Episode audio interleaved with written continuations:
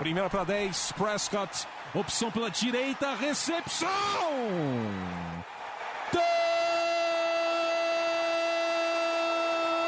Touchdown! Bryce Butler! O Dallas Cowboys com uma sequência doutrinadora. Oito jardas, aí o Dez Bryant rasgando pela esquerda para entrar na endzone, é touchdown! Linha ofensiva do Dallas Cowboys está humilhando. Entrega para o endzone, touchdown! Touchdown, Dallas Cowboys! Dak Prescott do comando. Orlando Skendrick com a interceptação que define a vitória do Dallas Cowboys no Sunday Night Football. Fala rapaziada do time mais querido do Brasil. Pode não ser o mais popular, mas é com certeza o mais querido. É o mais querido para mim, é o mais querido para você, Diego, para você, Vinícius, para todos os ouvintes aqui. Então é isso que importa, né? Que a gente não precisa se importar com os outros, não além da gente aqui. e aí, Diego, tudo certo?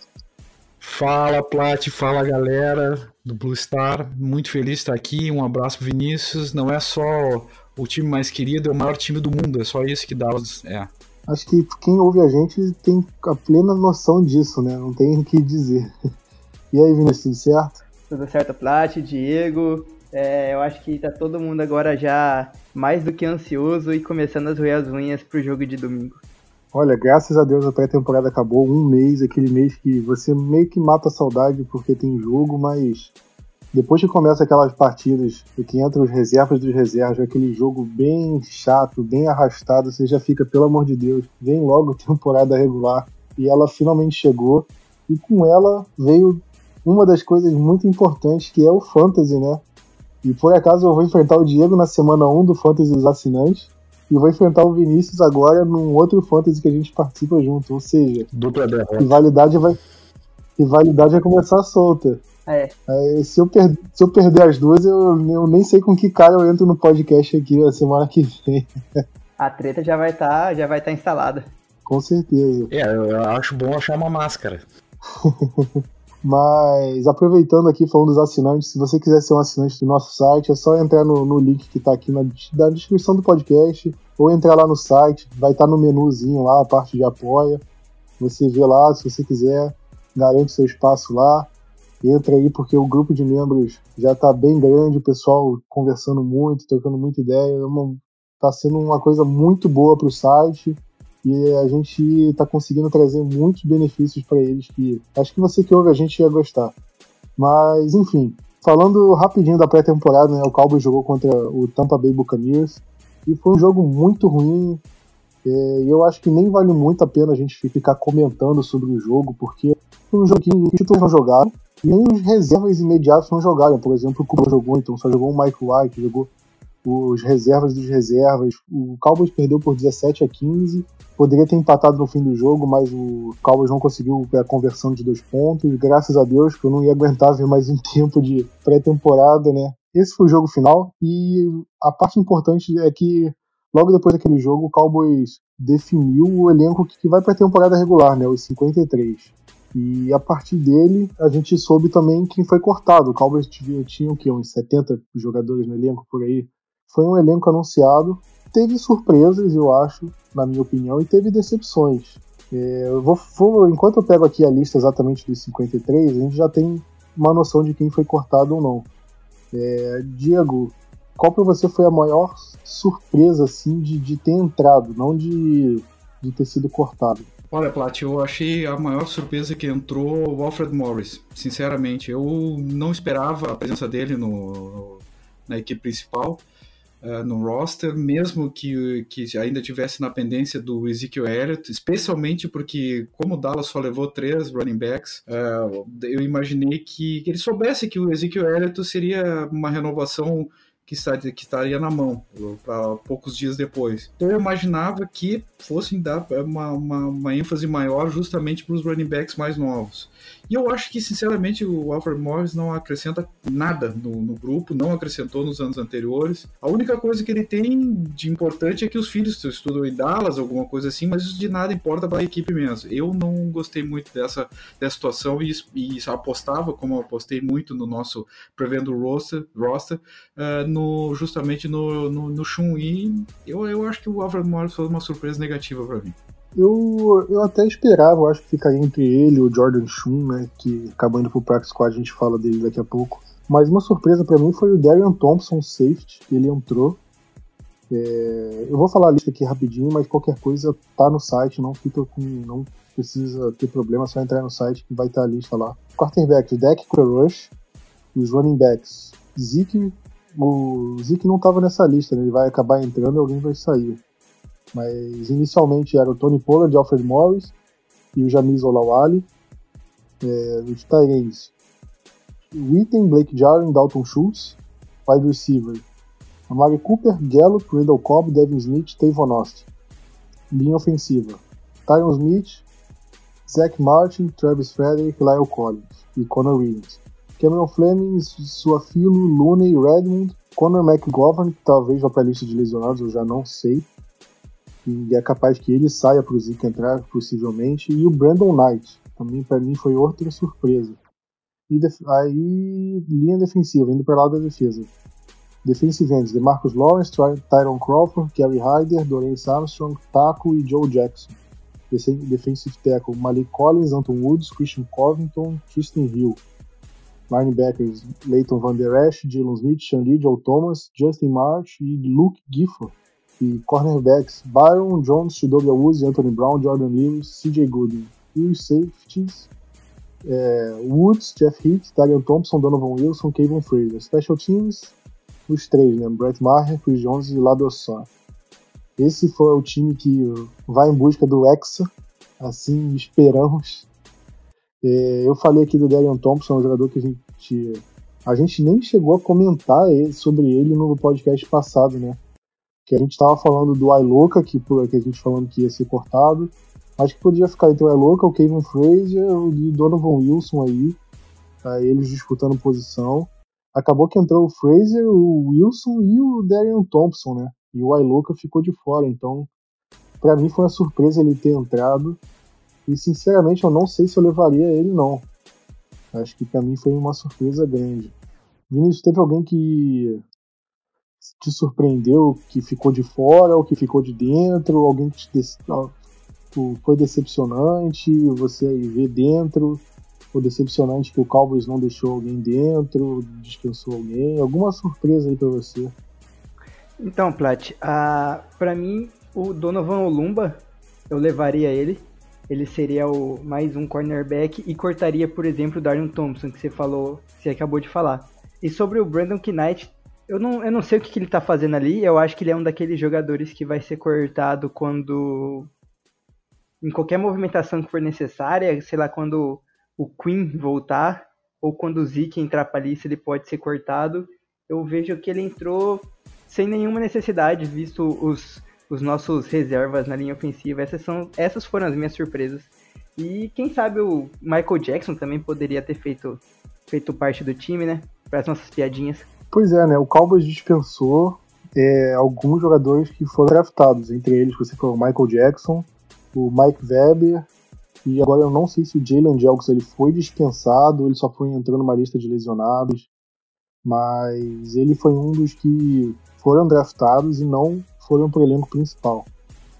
Então foram aí três escolhas meio que jogadas fora, né? Porque foram jogadores que não vão ser aproveitados essa, nessa temporada. O Michael Jackson voltou, né, pro, pro Practice Squad, desculpa, e o, e o Mike Weber também. E a outra, para mim, a surpresa também foi o Cedric Wilson, né, que a gente falou que para mim levava os dois, ele e o Devin Smith, e botava o Noah Brown na lista de lesionados. E o Cowboys deixou o Noah Brown na lista de lesionados, mas não levou o Cedric Wilson, né, que foi até uma surpresa. Ele acabou ficando pro Practice Squad também. Mas é um jogador que poderia retornar, poderia ter um papel importante assim, mas e foi uma escolha do ano passado e também não aproveitada. Diego, você se surpreendeu com isso? Ou você achou que entre os dois o Cedric Wilson era o que poderia acabar rodando mesmo? Ah, eu acho o Cedric Wilson uma das maiores decepções daqueles que ficaram fora, né? Para mim, a maior decepção. Ele é um jogador muito bom de rotas, eu havia dito isso no pódio anterior. É, além disso, uh, ele conhece muito bem o sistema do Kellen Moore, é de Boise State, então, oriundo né, de Boise State, eu tinha certeza absoluta que ele estaria lá. E, uh, mas ao mesmo tempo eu acreditava que ele não conseguiria chegar ao practice squad, que alguém uh, reclamaria ele nos waivers, e não, ele acabou para os waivers. Acho uma outra decepção a questão do, do Justin Phillips, né, que não fez roster, fez uma boa estava sendo uma, uma, uma, boa, uma boa época de, de pré-temporada, bons jogos. Ele não apareceu em nada, não apareceu no practice squad, que eu saiba não apareceu em time algum. E sobre o Jelks, o Jelks ficou no, no, no, no Injury uh, Reserve, pelo que, eu, pelo que eu vi. Então, ao menos esse aí está preservado. E eu, eu fiquei nessa. Eu, esses dois jogadores foram para mim as duas decepções. Pois é, o Justin Phillips era um que a gente comentava que poderia entrar, né? Que entraria ou não. E o Cowboys levou seis linebackers e nenhum deles foi o Justin Phillips. Levou o Luke Gifford, que jogou uma partida muito boa, obviamente, mas ele se machucou e eu fiquei na dúvida se ele poderia, se ele poderia entrar, porque ele só jogou metade de uma partida só, de, de quatro jogos. Então eu não sabia se ele poderia entrar na lista de lesionados ou se ele já poderia entrar de uma vez assim, ocupando o lugar de alguém que mostrou mais serviço. Eu acho que o Justin Fields mostrou muito mais que o Gifford, apesar do Gifford ter jogado muito bem. Mas, enfim, o Cowboys deve ter visto o treino deles durante toda a pré-temporada, viu o training camp inteiro, e todos aqueles treinos lá, lá do mês de maio, mês de junho, minicamp, OTA. Então, é, a escolha não foi à toa, né? Se a gente está discutindo aqui, eles, eles estão lá por dentro, eles sabem como é que vão montar o time. Então é isso que a gente tem que, pelo menos, confiar. Mas alguns jogadores que a gente falou, pelo menos principalmente da linha defensiva, teve alguns jogadores que foram cortados que a gente com certeza seria até titular uns anos atrás, como o Daniel Wise, o próprio Jalen Jelks aí que a gente estava comentando, que tudo bem que tá machucado, mas é um jogador que poderia ser aproveitado se fosse se ele tivesse sido draftado, sei lá, uns dois anos atrás. Então são jogadores assim que tinham qualidade e acabaram não servindo, né? E isso que podem ter alguns jogadores que entraram agora que podem saírem no meio da temporada, porque a gente tem o Randy Gregory que está para voltar, depende aí de como a NFL vai lidar com a suspensão dele, e o Robert Quinn que vai ficar dois jogos fora por causa de uma suspensão e depois vai ter que entrar. E se ele entrar, alguém tem que sair. Então é capaz do Joe Jackson sair, ou do. Aí eu não sei. Aí já.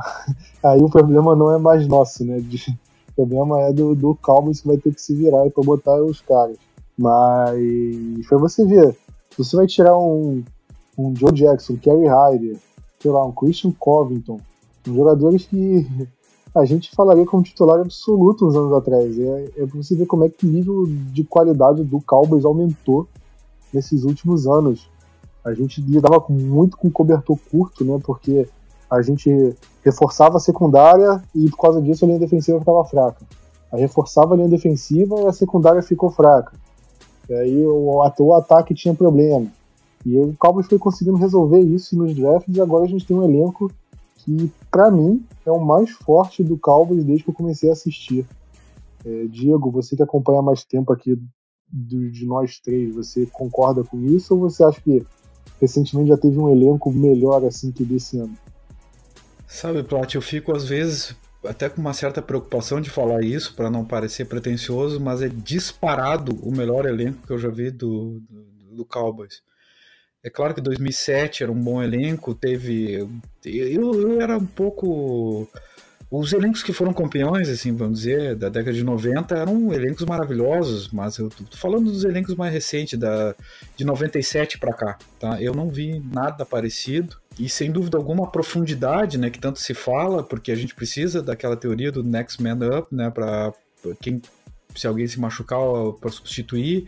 E se a gente for pensar na nossa última derrota, a gente perdeu muito porque não tinha como fazer substituições adequadas durante o jogo contra o Rams. A nossa defesa ficou toda combalida, chegou mal pro jogo, a linha defensiva, e a gente não tinha como substituir. Esse ano a nossa linha defensiva, é, em termos de defensive tackles, ganhou muito, ganhou muito. Eu realmente não sei o que fazer quando Robert Quinn voltar. É um elenco de extrema profundidade. No ano passado, o nosso elenco, a parte de wide receivers era péssima, e esse ano a gente estava com jogadores praticamente sobrando. E eu, eu, eu, eu lendo o, a, os analistas da NFL, nenhum deles coloca o Dallas tão bem, sempre colocam o Philadelphia Eagles como vencedor da, da divisão eu não entendo, porque sinceramente é o melhor elenco do Dallas de muitos e muitos anos e para mim é um elenco para ir muito longe esse ano. Pois é, eu acho que tem uma diferença muito grande a gente falar que é o elenco mais forte e que o Cowboys vai ser campeão. Porque uma coisa é você ter um elenco forte, mas isso pode não se traduzir em vitórias, o elenco pode não encaixar, pode ter muitas coisas. Mas eu acho que se você pegar peça por peça aqui que a gente está falando. Eu falei aqui a lista de todos os jogadores. E se você pegar peça por peça, qualquer jogador aí, comparar com, com os anos mais fortes que a gente teve, 2016, 2014, 2009, 2007, até 2008 também ainda era um time forte. Mas se você pegar um por um, você vai ver que o desse ano é muito melhor. Eu acho que tem muito, peças muito melhores não no time titular em si, porque talvez aí alguns times tenham até alguma vantagem em algumas posições, mas principalmente se você levar em conta as reservas, né? A qualidade. Quantos anos a gente não sofreu que quando o Shanley machucava não tinha reserva para ele? Ou se o, o Dez Bryant machucava, com o grupo de recebedores não, não, não andava de jeito nenhum. O Tyron Smith se machucou em 2017 e o Cowboys não ganhou uma partida praticamente. Então é aquela coisa, né? O Cowboys está numa situação, para mim, que é bem privilegiada, porque é um elenco muito forte, é um elenco muito bom. Eu tô animado, tô animado, quero ver logo como é que isso vai acontecer, quero ver como é que isso vai se traduzir, né, ao longo da temporada. Espero que seja do melhor jeito possível. É, o Practice Squad a gente citou aqui por alto, não tem muitas novidades e para quem não sabe o que é o Practice Squad é um time que que o Cowboys meio que contrata e só que eles não podem jogar, eles só podem treinar. O Cowboys não pode usar eles nas partidas, eles só servem para treinar e, e, podem subir eles para o elenco principal a qualquer momento.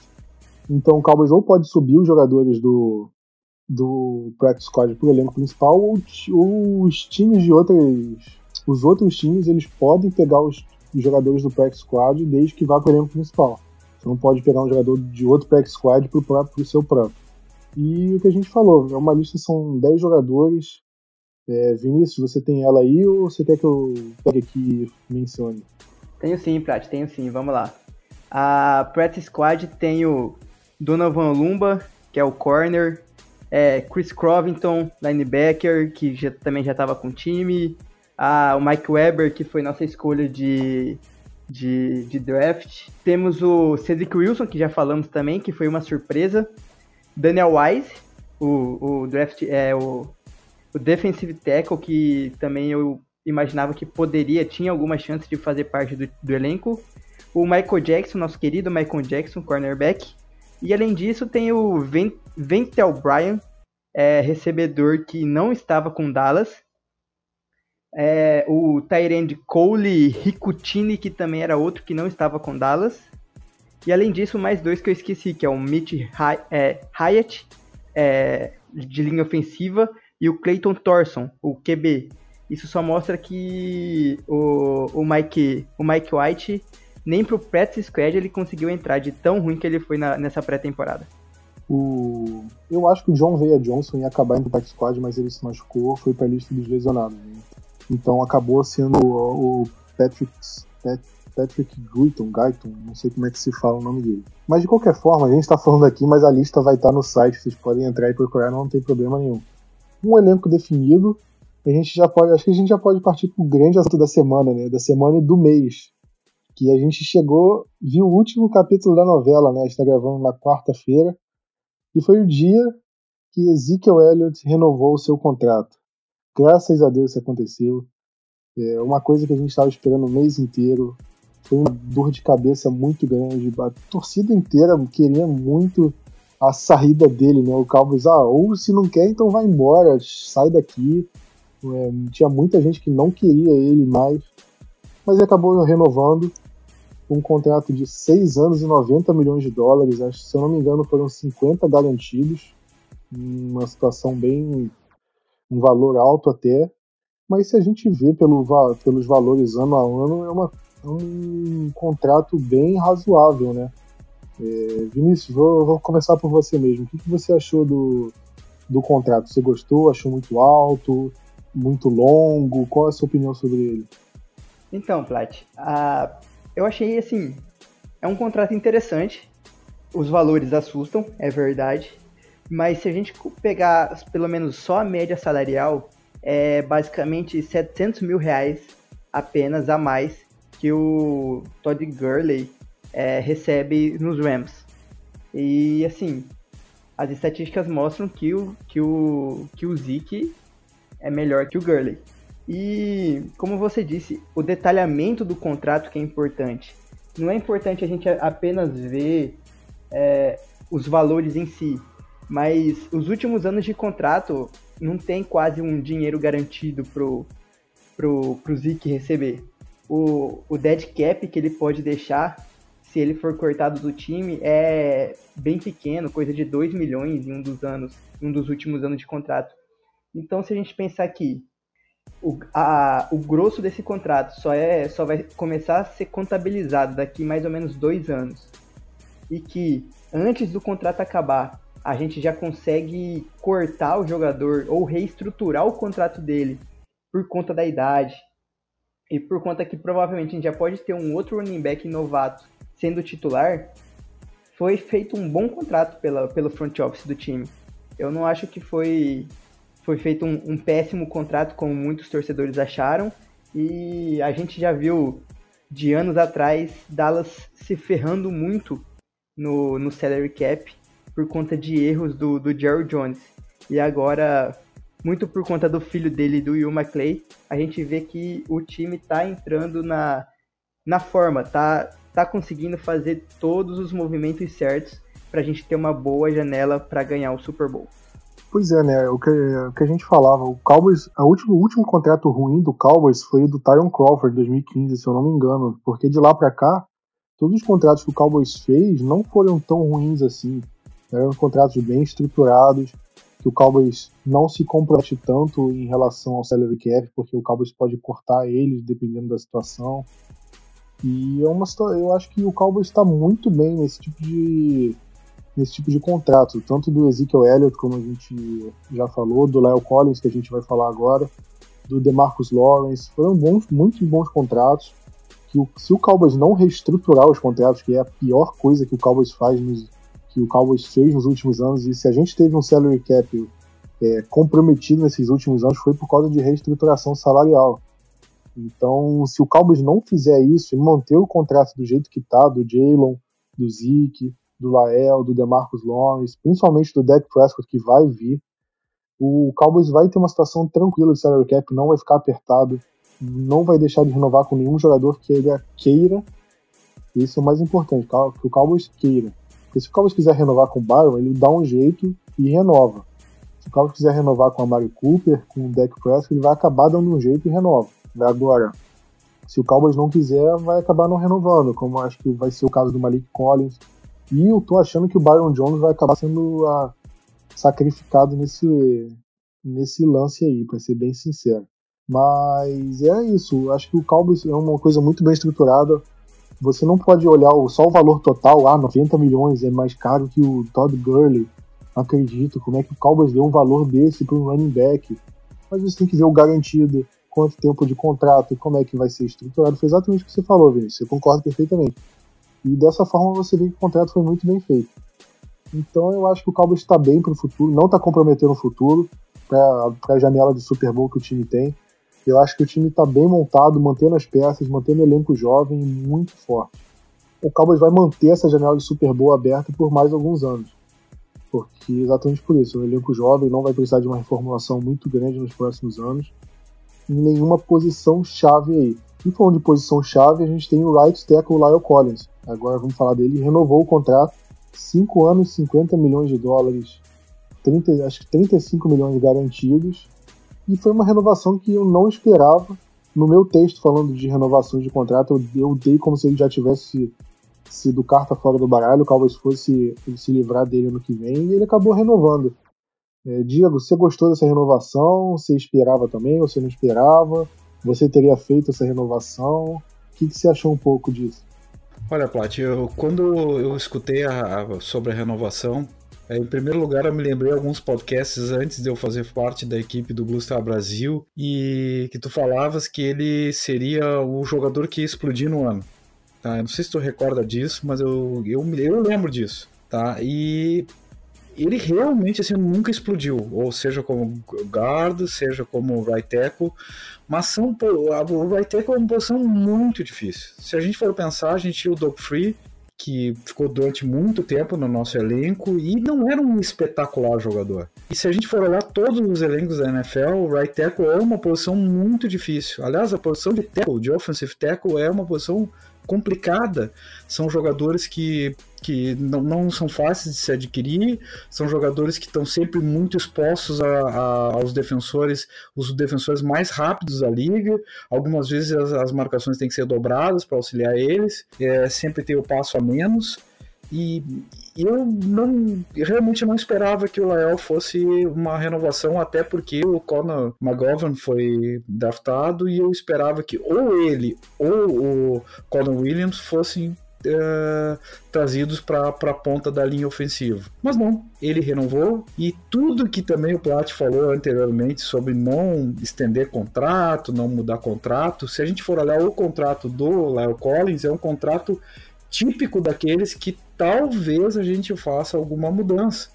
Porque o base salary dele no início, 19, 20, 21, é razoável, quando não vai impactar tanto outros salários que, por, porventura, venham uh, a impactar mas lá para adiante, 22, 23, 24 é de 10 milhões de dólares e é um impacto bastante significativo. Uh, e eu tenho a impressão que já foi feito justamente para mais adiante ocorrer essa a variação tão nefasta que o Plat falava agora há pouco, infelizmente. Mas não sei, de repente ele vinga finalmente, ou ele é isso e, ser, e ter um right tackle é, no elenco é nesse nível.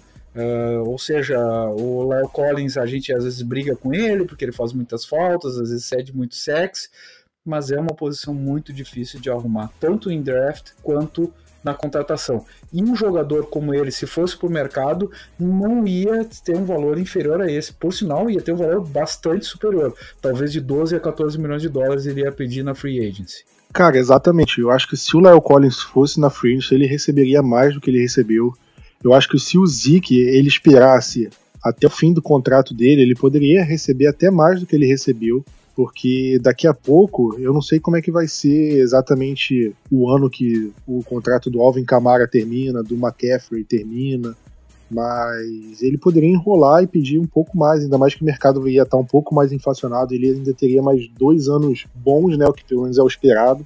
E eles renovaram agora, preferiram renovar agora e receberam um pouquinho menos. O Jalen Smith recebeu um pouco menos do que ele receberia em qualquer outro time, mas é um contrato que não deixa de ser muito bem confortável para eles.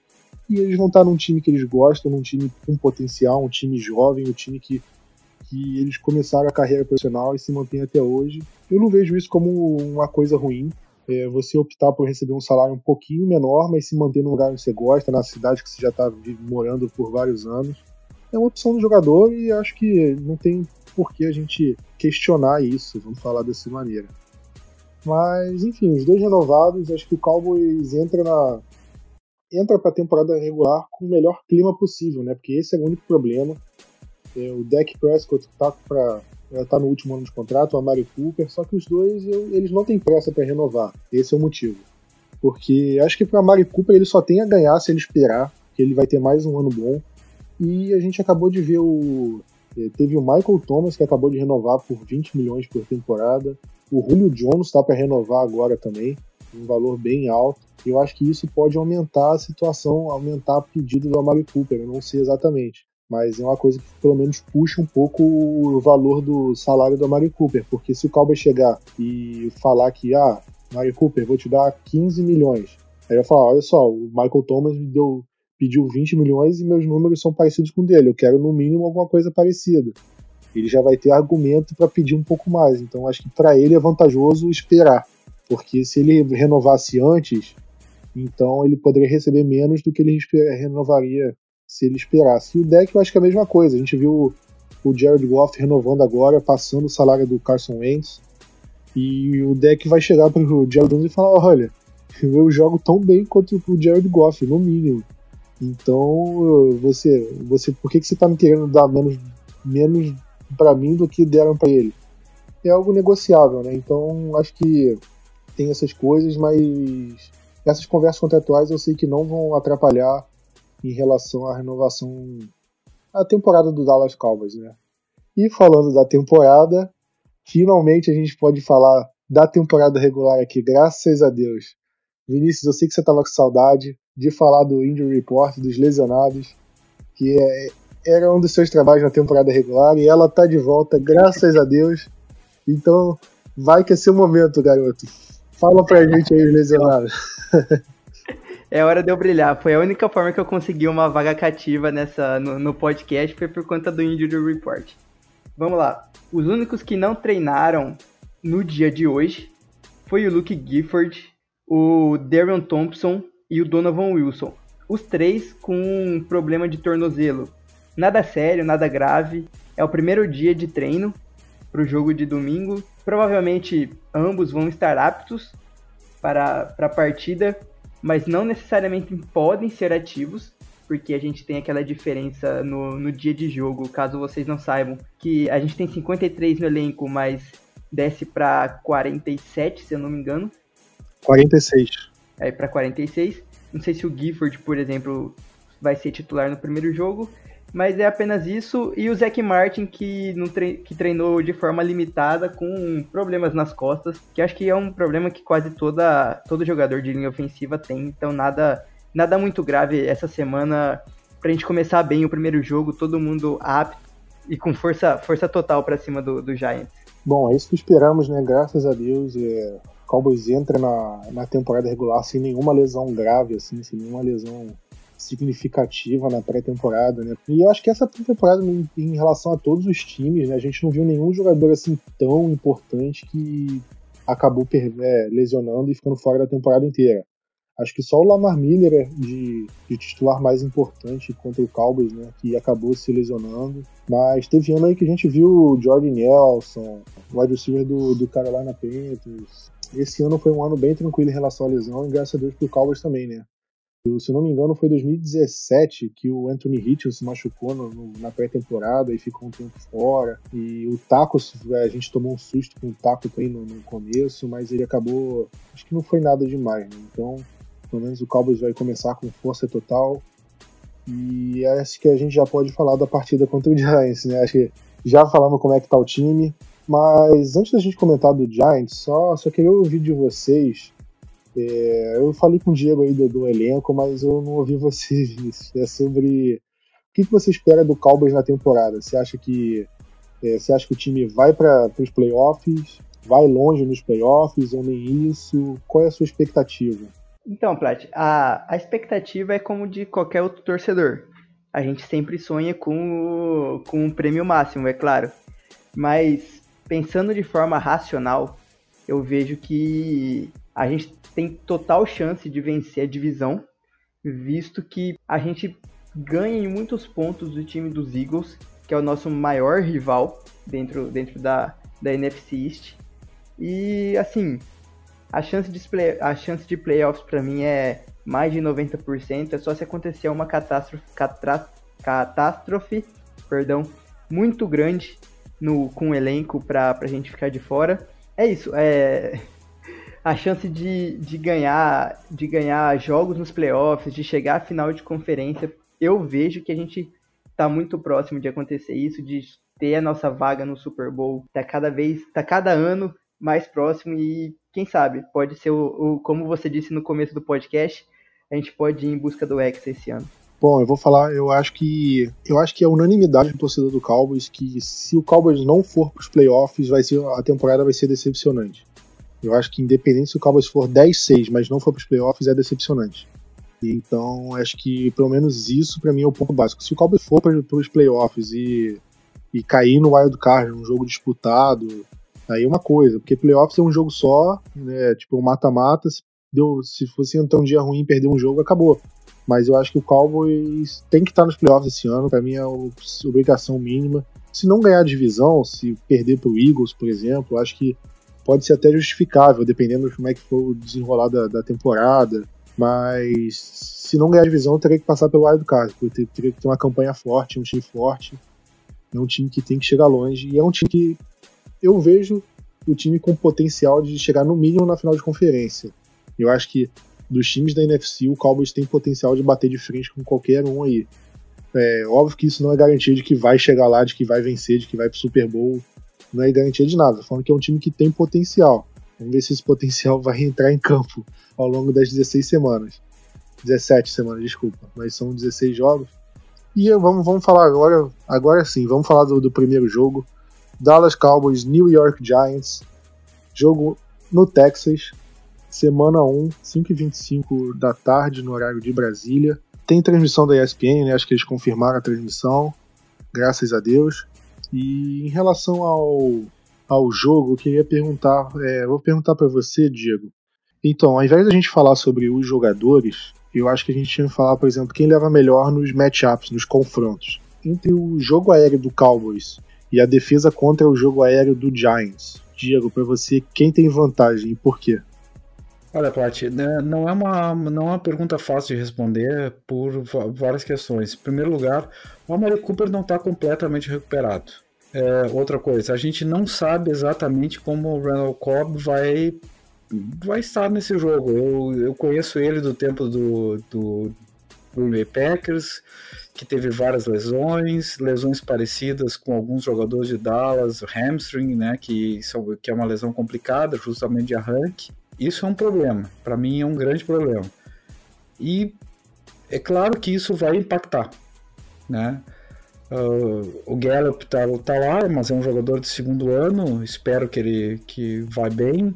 E eu acho que vai ser importante. Agora a secundária uh, do Giants é uma secundária combalida, que perdeu alguns jogadores, e eu espero que a nossa uh, nosso grupo de wide receivers e tight ends uh, prevaleça nessa partida.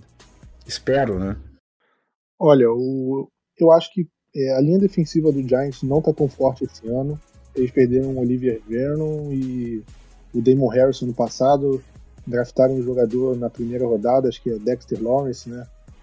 Mas eu não sei se ele vai ter impacto no, no dia 1 e eu acho que isso é, faz com que a linha ofensiva dê mais tempo pro Dak Prescott. Isso, então isso vai dar mais tempo pro Dak Prescott conectar com os wide receivers e acho que isso favorece muito a situação do jogo aéreo do Cowboys. O Giants perdeu o Landon Collins, mas trouxe o Jabril Peppers né, na troca do Odell. Pode ser até um problema.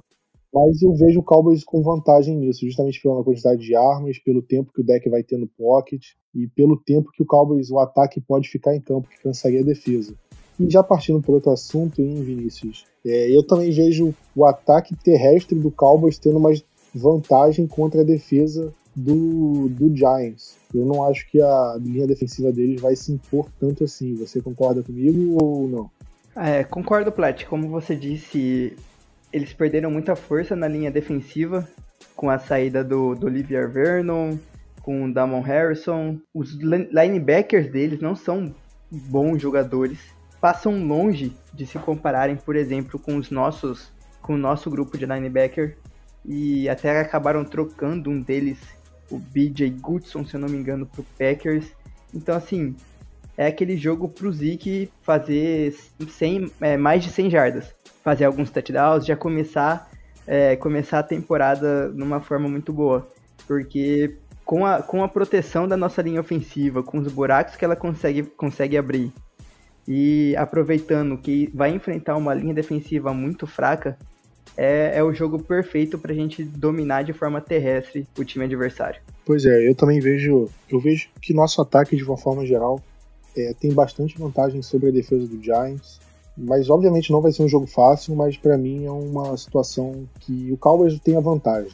E por outro lado, a gente tem nossa defesa e o ataque deles. Vinícius, agora falando do ataque terrestre deles, Saquon Barkley.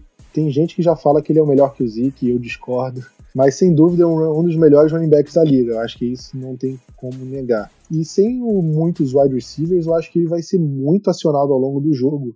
É, você vê a nossa defesa com capacidade assim de. Não vou falar anular, porque eu acho que aí não tem como. Mas de ter vantagem sobre esse matchup, ou você acha que, pelo menos no jogo terrestre, o Giants tem vantagem nessa, nesse lado? Os, os Giants eles estão eles sofrendo muito na posição de, de recebedor, né? Muitas, muitas lesões, suspensões. Então isso acaba que todos os times que vão enfrentar os Giants lote o box em cima do Sacon porque sabe que ele é a principal arma do time. E só que assim, não é só você saber que ele é a principal arma, você tem que conseguir parar. E a defesa do Dallas é, é muito boa parando o jogo terrestre. Conseguimos fazer isso muito bem ano passado com diversos outros, outros jogadores. E o nosso grupo de linebacker, o bom é que o nosso grupo de linebacker é muito rápido. Jalen, Van Der Esch, o, o Shan Lee, ele pode acabar ficando muito na, prote... na como um, um linebacker spy, olhando para o QB. Os dois citados anteriormente, o Jalen e o Van Der Esch, eles vão, eles vão ser muito importantes para essa proteção, para segurar o, o Sacon, porque nem sempre a linha defensiva vai conseguir parar. É importante que a gente tenha uma boa força no segundo nível da defesa, porque se deixar ele jogar vai ser igual aquele jogo contra o Rams. E a gente viu que não foi muito bom para o time de Dallas. Pois é, e vale lembrar que no ano passado, né, na semana 2, quando o Giants foi para Dallas, o, o Saquon Barkley, eu não sei se ele teve tantas jardas terrestres assim, mas ele teve mais de 10 recepções, porque o Eli estava fazendo um jogo muito em relação a passe curto para ele, passe lateral, então era um jogo muito voltado para o Barkley, e para mim é, a maior arma do Giants hoje, para mim, sem dúvida, é eles. Para mim, o Cowboys tem que ter um jogador assim em cima do barco o tempo todo, marcação individual, homem a homem. É aquele jogador que você tem que parar de qualquer jeito. Porque se a gente parar o seu Barkley, tanto no jogo terrestre, mas como recebendo passes, o jogo vai ficar muito mais fácil. Porque eu vou, uh, vou até perguntar pro Diego agora em relação ao jogo aéreo do Giants. Mas a gente vê um, um grupo de recebedores bem abaixo da média, né? Porque o Golden Tate, que é a melhor arma dele, está suspenso. O Shepard estava machucado agora, eu não sei exatamente se ele vai jogar ou não. Eu até acredito que jogue. Não acredito que ele vá perder a partida, mas mesmo se jogar, é basicamente ele não tem mais um grande jogador ali de um wide receiver. Tem um Evan Engram, ok, um Tyrene, mas quais são os outros recebedores assim pro Cowboys? Ah, tem que botar um cornerback e um safety ali em cima, tem que botar um cara a marcação mais cerrado. E ainda tem o Eli Manning, que, que é um jogador que já está em fim de carreira, ele vem errando muito, é um jogador muito suscetível a, a turnovers. É, Diego, eu vejo um cenário muito favorável para a gente em relação ao jogo aéreo, né? Por esses motivos que eu falei. Você você está de acordo com isso ou você tem uma opinião diferente? Eu estou completamente de acordo com isso e digo mais. É, o Dallas fez uma opção muito, muito séria de, de privilegiar as linhas, né? tanto a linha ofensiva quanto a linha defensiva. Tanto que a gente tinha uma, uma predileção tremenda por, entre os torcedores, né, aficionados, para que fosse draftado um safety e eles draftaram um, um jogador de linha. E esse three tech, é, ele é bastante importante para nós, porque na, na composição do Marinelli ele vai fazer supostamente a pressão interna do quarterback. E os nossos dois defensive ends vão fazer também, além da pressão externa, né, eles vão fazer uma pressão interna contra o show corrido. Eu concordo plenamente contigo quando diz que o, o Saquon Barkley vai ser uma arma não só de corrida, mas uma arma de passe. Porque o passe o, o Giants, perdão, não vai arriscar no passe. Não vai arriscar porque ele sabe que a gente tem uma secundária muito boa. Uma secundária, eu diria, excelente. uma secundária que sabe jogar com dois, com três uh, cornerbacks, o dois uh, de, de, pontas e um de nickel, e, enfim, a gente sabe jogar muito bem nesse sentido. E a gente tem alguns jogadores que estão sempre muito próximos da bola. E a gente tem um jogador, o Shidobi Auzi, que já fez, que eu lembre, duas interceptações né, em cima do Eli Manning. E eles não vão fazer isso. Eles não vão, eles não têm condição de fazer isso com o grupo de wide receiver que eles têm nesse momento. Então eles vão forçar esse passe curto, que nem vocês disseram, Uh, e, e, eu acho que a gente tem que fazer uma pressão interna, tentar essa pressão interna, e o Malik Collins vai ser um, um jogador essencial nesse ponto, para proporcionar que os nossos de, de pressão externa também possam fazer uma, uma, uma, recomposição de grupo e que a gente tenha um spy não só no uh, quarterback, mas que tenha um spy no maior recebedor que vai ser do Giants. Podem escrever que vai ser Saquon Barkley. Bom, eu acho que não tem mais a falar em relação a isso. É, em relação aos special teams, porque special teams ganha jogo. A gente menospreza, é uma coisa que, é, que a gente não cita muito. E eu acho que o Giants leva vantagem nos special teams, acredito que por incrível que pareça. Porque o kicker deles, o Aldrich Rosas, é um bom kicker. Eu acho ele melhor que o Brett Maher. E acho que isso pode definir. Agora, o Panther deles, agora eu não sei se é o Wing ainda ou se é outro Panther. Mas eu acho que aí não vai fazer tanta diferença assim, porque o Jones é um bom Panther. Mas eu acho que em relação ao Brett Maher, eu espero que ele não faça diferença. É, espero que faça a favor do Dallas e não contra a gente. Em relação à comissão técnica, eu acho. Eu acredito no Kellen Moore, eu acredito que a gente vai ver umas coisas muito diferentes em relação ao ataque, algumas novidades umas chamadas diferentes, forma como o Randall Cobb pode ser usado, o Tavon Austin. Então eu acredito que é um jogo que o Cowboys é favorito. Acho que isso é inegável. Joga em casa, tem um time melhor. Eu acho que está numa situação melhor. É, se o Cowboys perder, seria uma decepção muito grande. Então acho que o Cowboys tem que fazer o dever de casa, tem que se impor no jogo, fazer aquele estilo de jogo que o Cowboys consegue fazer. Corre com a bola, vai ter o Zeke, vai ter o Tony Pollard, é, o Cowboys tem armas o suficiente para vencer esse jogo sem dificuldade. Se vai vencer ou não, vamos ver dentro de campo. Tudo indica que vai ser uma vitória do Dallas. É, não sei se vocês vão apostar em vitória ou não. É, Diego, deixa para você começar com palpite e bold. Olha, o, o meu palpite eu, eu, eu, sempre fico complicado desde a última vez que eu disse que ia ser um massacre contra o Tennessee Titans e foi um massacre ao contrário, então eu, eu vou com medido. Embora, obviamente, o Dallas seja o, o nosso favorito, não o nosso, favorito mundial, né? E então eu vou dizer assim, ó, 27 a 20, tá? 27 a 20 e a minha bold vai no sentido do Shidobi Auzi fazer um pick six. E é uma bold bem simples. Você tá querendo começar, começar o, o, a temporada com uma boldzinha tranquila, né? Eu quero pedir música. Vou deixar passar, fica tranquilo. Mas, Vinícius, você falou a bold antes da gente começar a gravar. Repete aí, fala sua, sua previsão de placar aí. Vamos lá. É diferente do Diego, eu vou falar um, eu, eu arrisco um placar bem alto. Vai ser 38 a 17 para Dallas, logicamente. E a bold é no mínimo três touchdowns do Zeke. Para já chegar com os dois pés no peito é, da temporada, mostrar o porquê que ele vale esses 90 milhões. Mas, mas só dizer uma coisa: há quanto tempo a gente não tem uma pick six? A minha bold não é tão simples assim. é, mas, mas, mas o problema é o, outro, o quarterback do outro lado, né?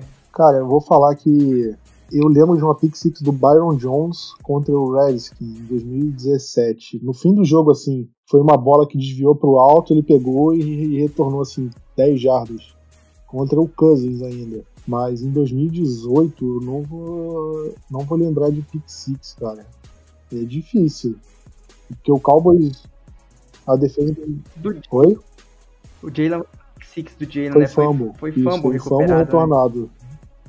Né? Mas pick six, porque o, o Cowboys, a, a, secundária do Cowboys, pelo menos na época do, Marin, do Marinelli, nunca foi de, de forçar muito turnover. Ela era aquela enverga, mas não quebra, né? Se cede muitas jardas, mas acaba não cedendo ponto. Mas não fica naquela de muitos turnovers. Então, é uma boa. É. Então, vai, vai. então tá na hora do Chris Richard provar que ele é um bom treinador, né? Sim, sim. Exatamente. Então, vou falar aqui a, a minha vez. Minha, meu palpite, eu vou falar 28 a 17. Eu acho que o Cowboys vai abrir, sei lá, um, um 21 a 7 assim até o último quarto. E depois o Giants vai meter mais uns, 10, uns pontinhos no garbage. E minha bold, eu acho que o, o deck vai ter mais jarda corrida que o Barkley. Tá bom? Nossa senhora. Não, olha... Eu tô bom em bold esse dia, né? O pior é que com, em 2015, o Léo, quando eu tava participando aqui do. Ele falou que o Matt Castle ia ter mais jarda terrestre que o Russell Wilson na partida. E ele acertou. Que o Castle teve uma corrida de, sei lá, de 30 jardas, uma cagada, e o Wilson mal correu na partida. E eu fiquei, cara, depois dessa eu acredito em qualquer bold de todas. Porque essa foi surreal. Mas o, o, Wilson não é running back, né? Nem o running back número um não, do Fantasy, né? Não, mas ainda assim, pô, o Matt Castle, já viu o Matt Castle correr alguma vez na sua vida? Né? e naquela Pior que o Jarvin, né? Exatamente. Eu, só, eu, eu gravo esse podcast desde 2013 ou 14. Acho que foi 2013 quando comecei a gravar um podcast. E a única bold que eu acertei foi uma que eu falei que o Cole Beasley ia ter mais de 100 jardas, né? Porque o Beasley era aquele wide receiver do fundo do, do, do grupo, não era, não era titular ainda. É, foi um jogo contra o Giants. Eu acho que foi o jogo do daquela recepção do Odell. Se eu não me engano, foi esse. E o, o Beasley teve, teve um touchdown assim, de 60 jardas e acabei conseguindo a bold. Foi uma coisa surreal também. Mas eu vou acertar pra semana que vem. Fé. Eu. Não importa se vocês dois acertarem, porque favorecendo o Dallas tá, tá tudo dentro. Se os três acertarem a bold juntos, melhor ainda. e a gente tá precisando acertar uma bold, né? Já um ano inteiro de podcast com, nesse, entre nós três aqui, e acho que, se eu não me engano, não acertamos nenhuma até agora. Eu não lembro de nenhuma e tô assim com umas 50 músicas mais ou menos para pedir e não peço nenhuma. pois é. A gente, ou a gente tem que a, ah, deixar mais tranquilo a bold, ou o Cowboys tem que colaborar, né? Porque tá complicado. Mas é isso. Considerações finais, querem falar alguma coisa? Desejar boa sorte ao Cowboys, manda beijo, manda abraço. Espaço de vocês. Cara, gol Cowboys. Gol Cowboys total. Quem é supersticioso já começa a, a preparar tudo para domingo. E é um pouco fora dos Cowboys, mas eu acho que a galera vai. Vou, vou, vou ter dois, vamos ter dois ouvintes especiais hoje, daqui de Cuiabá, que encontrei lá na, na Arena Pantanal num jogo de futebol americano nacional nesse final de semana. E os caras não torcem pro Dallas, torcem pro Niners e pro Packers, mas especialmente por conta que eu disse para eles ouvirem o nosso podcast, eles vão estar tá ouvindo. E então já mandar um oi para eles aí que eles virem, quem sabe eles virem a casaca e acabam torcendo pros Cowboys agora. Tomara, quanto mais gente converter aí, melhor. Mas é isso aí. Nosso podcast vai ficando por aqui. Temos uma temporada inteira pela frente, uma temporada inteira de podcast, de muita corneta. E espero que no final a gente esteja aqui comemorando um título e a gente esteja comemorando, esteja feliz, né? Eu acho que é isso que importa. Então, isso aí, galera. Valeu. Go Cowboys!